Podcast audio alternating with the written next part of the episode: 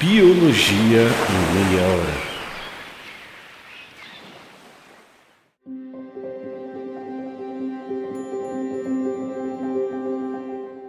Porque tem um episódio extra do Biologia em Meia Hora, eu vim aqui contar uma novidade.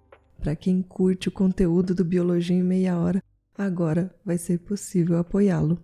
Basta você entrar em apoia-se barra Biologia em Meia Hora e com 10 reais ou mais por mês você não só contribui para esse trabalho continuar acontecendo, como também recebe uma recompensa exclusiva para apoiadores. Com essa contribuição, você tem acesso a um podcast semanal exclusivo com duração entre 10 e 15 minutos. Eu me aprofundo no tema do episódio da semana e envio diretamente para o seu e-mail por meio do Apoia-se. Se você tiver alguma dúvida sobre o apoio, é só entrar em contato comigo pelo e-mail biologiaemmeiahora@gmail.com. Para mostrar um pouquinho como vai ser esse episódio exclusivo, eu resolvi gravar essa amostrinha aqui e falar sobre as evidências da evolução. Será que a evolução acontece de verdade?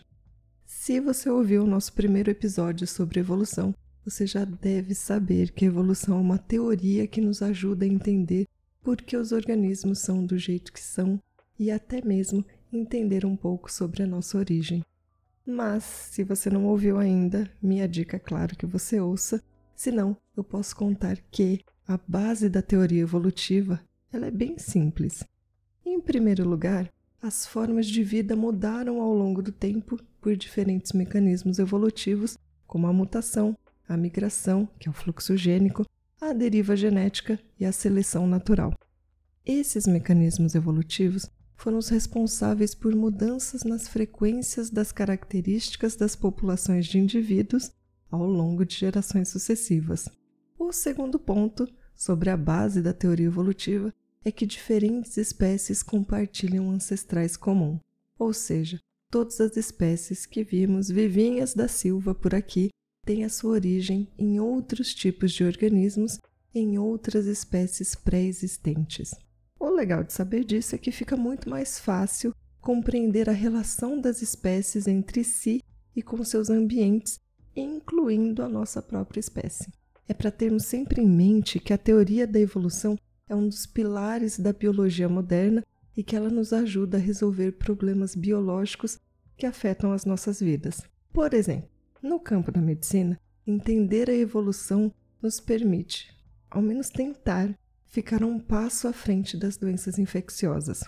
O desenvolvimento de medidas preventivas, como a gente viu com a Covid-19, é um excelente exemplo disso. Evitar aglomerações, uso de máscaras, lavar as mãos tudo isso para evitar que o vírus se espalhasse e mutasse antes mesmo da gente conseguir desenvolver uma vacina.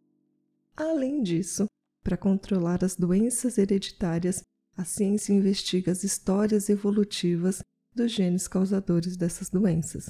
Mas aqui eu vou fazer um parênteses para contar uma história esquecida no tempo e que eu acho mega interessante. A de que Darwin não propôs sozinho a teoria da evolução. No dia 1 de julho de 1858, a teoria da evolução pela seleção natural foi apresentada em uma reunião da Linnean Society of London por Charles Darwin e Alfred Russel Wallace em um artigo científico intitulado Sobre a tendência das espécies para formar variedades e sobre a perpetuação de variedades e espécies por meios naturais de seleção. Em 20 de agosto do mesmo ano, o artigo foi publicado no Journal of Proceedings of Linnean Society Zoology. A história desse artigo começa com Wallace todo felizinho na vila de Dodinga, que fica em uma ilha na Indonésia chamada Halmahera. Depois de passar muito mal de febre, tadinho, por volta de março de 1858 ele escreveu um ensaio detalhado explicando as suas ideias e resolveu enviá-lo para o Darwin junto com uma cartinha. Parece que foi a chegada dessa carta que fez o Darwin se desesperar e escrever rapidinho o seu livro A Origem das Espécies, publicado 15 meses depois, em novembro de 1859. Talvez você esteja pensando aí, por que carambolas o Wallace mandou seu manuscrito para o Darwin? Apesar deles não se conhecerem pessoalmente, eles já haviam trocado umas cartinhas anos antes e parece que o Wallace tinha intenção de que seu manuscrito chegasse às mãos do geólogo Charles Lyell, que o Darwin conhecia, mas o Wallace não. O Charles Darwin já estava pensando sobre a seleção natural há muitos anos e ficou chocado ao receber a carta do Wallace. Mais que depressa, ele escreveu uma carta para o Lyell pedindo conselhos sobre o que ele deveria fazer. Ouve o que a carta dizia. Nunca vi uma coincidência mais impressionante.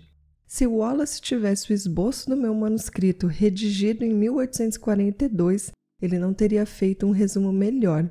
Portanto, toda a minha originalidade, seja ela qual for, será esmagada. Para resolver a questão, o Lyle correu para outro amigo do Darwin, o botânico Joseph Hooker, e, em vez deles tentarem obter a permissão do Wallace, eles decidiram apresentar um ensaio em uma reunião da Linnean Society of London em 1858, com mais dois manuscritos do Darwin sobre o assunto e uma introdução feita pelo Lyell e Hooker, formando um artigo só. E foi assim que as ideias sobre a evolução e seleção natural chegaram ao mundo. Histórias à parte, é importante dizer que o coração da evolução darwiniana é o mecanismo da seleção natural, na qual os indivíduos que variam de alguma forma com características que permitem a eles não só sobreviver, mas se reproduzir, são capazes de transmitir sua vantagem para as gerações seguintes. Essa é a base, mas em hipótese alguma a gente deve colocar seleção natural e evolução como sinônimos. A seleção é um dos mecanismos capazes de gerar evolução. É um dos mecanismos capazes de gerar mudanças nas frequências dos genes de uma população ao longo das gerações. Além disso, as ideias do Darwin e do Wallace foram aprimoradas. A pesquisa evolutiva teve uma grande virada na década de 1930, quando Ronald Fisher, Theodosius Dobzhansky, J.B.S. Haldane Seal Wright e outros pesquisadores desenvolveram modelos matemáticos de genética populacional para entender os mecanismos genéticos por trás da mudança evolutiva. Dito isso, acho que agora eu posso finalmente comentar sobre as evidências de que a evolução não é só uma hipótese e responder a nossa pergunta inicial. A evolução acontece de verdade? A evolução é tanto um fato documentado em diversos artigos e pesquisas, quanto uma teoria capaz de explicar esses fatos de maneira coerente. É incontestável que os organismos mudaram durante a história da vida na Terra.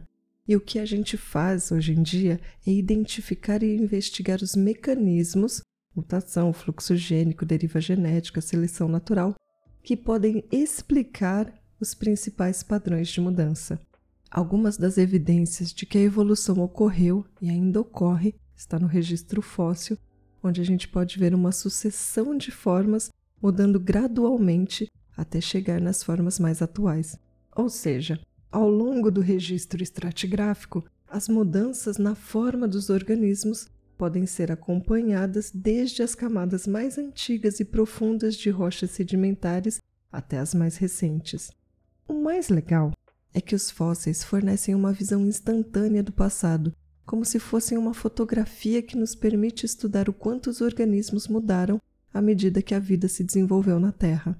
Outra evidência aparece também nas homologias, ou melhor, nas características herdadas de ancestrais comuns, mesmo que a sua aparência seja bem diferente em parentes próximos, que nem o nosso braço, a pata do gato, a nadadeira peitoral da baleia e a asa do morcego. Isso porque, se espécies diferentes compartilham ancestrais comuns, é de se esperar que os organismos de uma mesma linhagem compartilhem semelhanças herdadas desses ancestrais. Para identificar essas homologias, os pesquisadores fazem comparações anatômicas de diferentes seres vivos, observando semelhanças celulares, estudando o desenvolvimento embriológico e estruturas vestigiais em organismos individuais.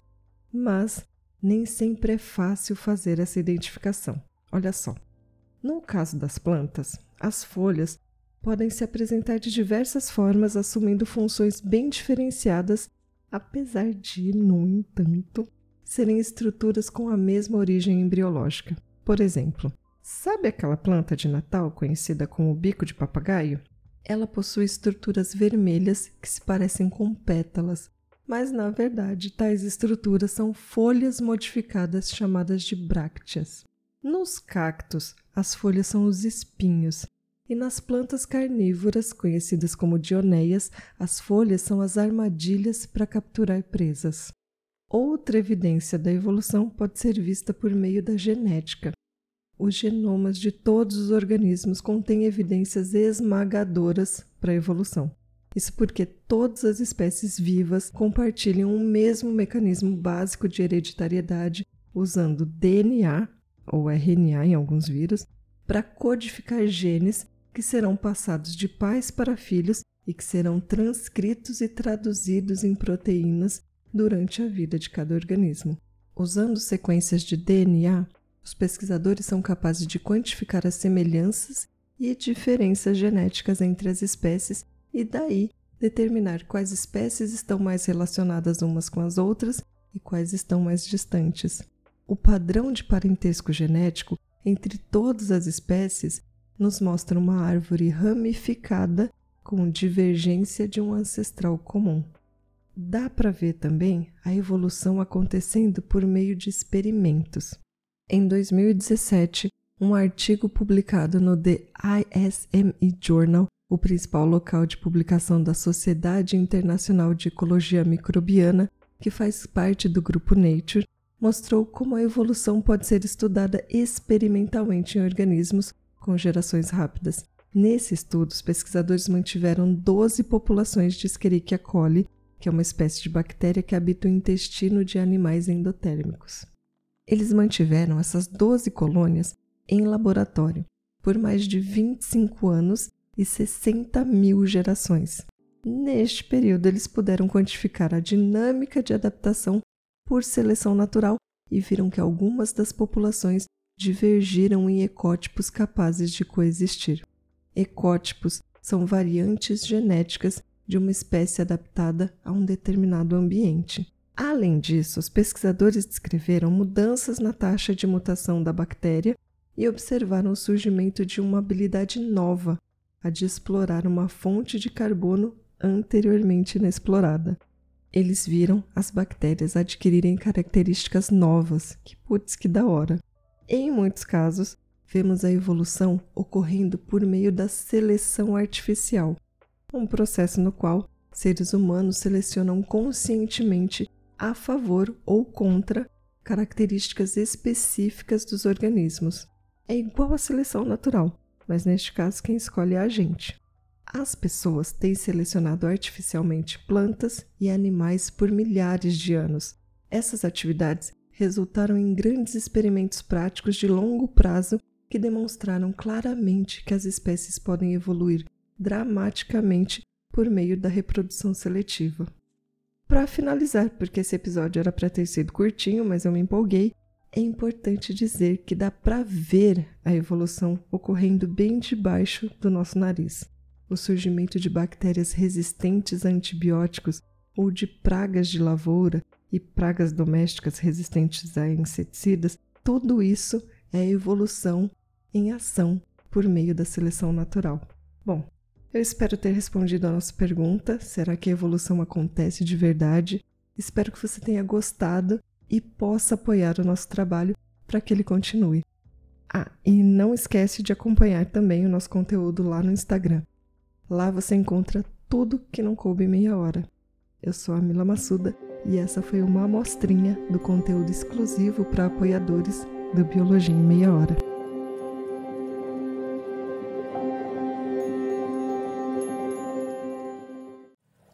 Editado por Mil Media Lab.